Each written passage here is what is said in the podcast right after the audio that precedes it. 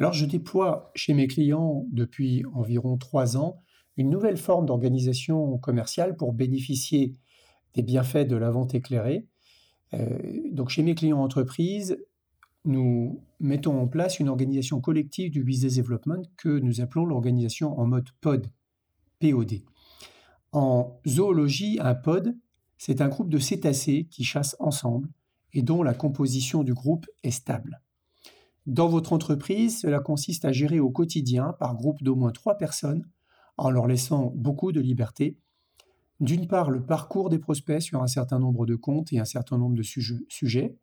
Également les actions de terrain et d'engagement, du sourcing jusqu'au rendez-vous.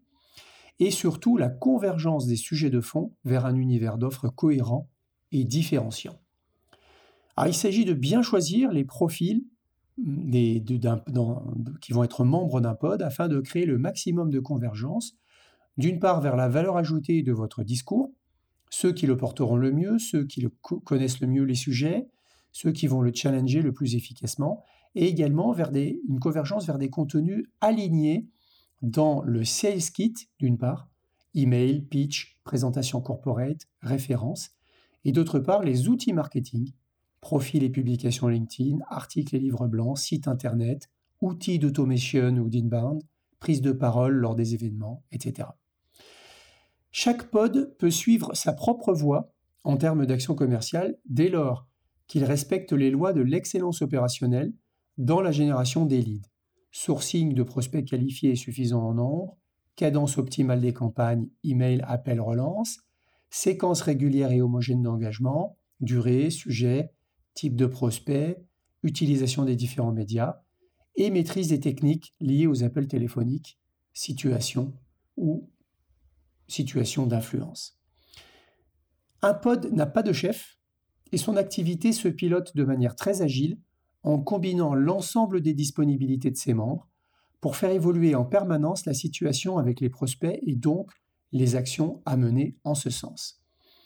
Il doit s'affranchir des rôles et des hiérarchies existantes et organiser ses activités autour de la qualité du fond et de la mise en lumière de la valeur ajoutée des expertises et autour de la qualité du reporting et des données du CRM ou des tableaux Excel si vous n'avez pas de CRM. Ce dernier, le CRM, devenant un outil au service de l'efficacité de la construction de la relation avec les prospects et pas seulement un outil de contrôle individuel et de mesure de l'évolution des performances du processus de vente. Les entreprises qui se sont organisées en pod agile bénéficient d'avantages multiples, comme par exemple la contrainte du reporting individuel qui se dessert, et ce qui permet de donner un meilleur signal sur l'intérêt qu'a chacun à s'engager dans le business development. Également la qualité des informations du pipe commercial qui va s'améliorer et qui va se rapprocher de la réalité de la relation client et de votre stratégie sur les plans de compte. La qualité des propositions commerciales va également se distinguer de ce qui est produit par les concurrents. Le panier moyen vendu va augmenter. Les solutions vendues vont converger vers ce que vous souhaitez réellement faire dans votre plan stratégique. On va prendre des vraies positions de trusted advisor chez les clients et on va grimper tout en haut de l'échelle de confiance. Et on va également beaucoup mieux maîtriser le ROI de ces actions marketing.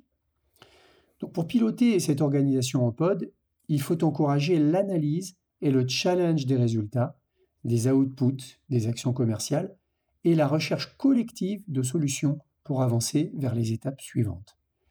Ce doit être l'agenda prioritaire des réunions commerciales hebdomadaires ou tous les 15 jours qui vont faire le point sur le pipe d'affaires global et penser sur le long terme.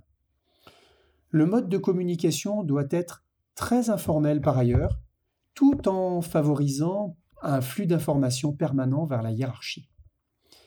Cette dernière, la hiérarchie, doit donc se rendre très disponible pour échanger quand les personnes en charge du commercial vont en ressentir le besoin pour mettre en commun un point de réflexion ou mettre de l'huile dans les rouages pour avancer sur une action d'engagement de court terme ou la mise en place d'un point de vérification.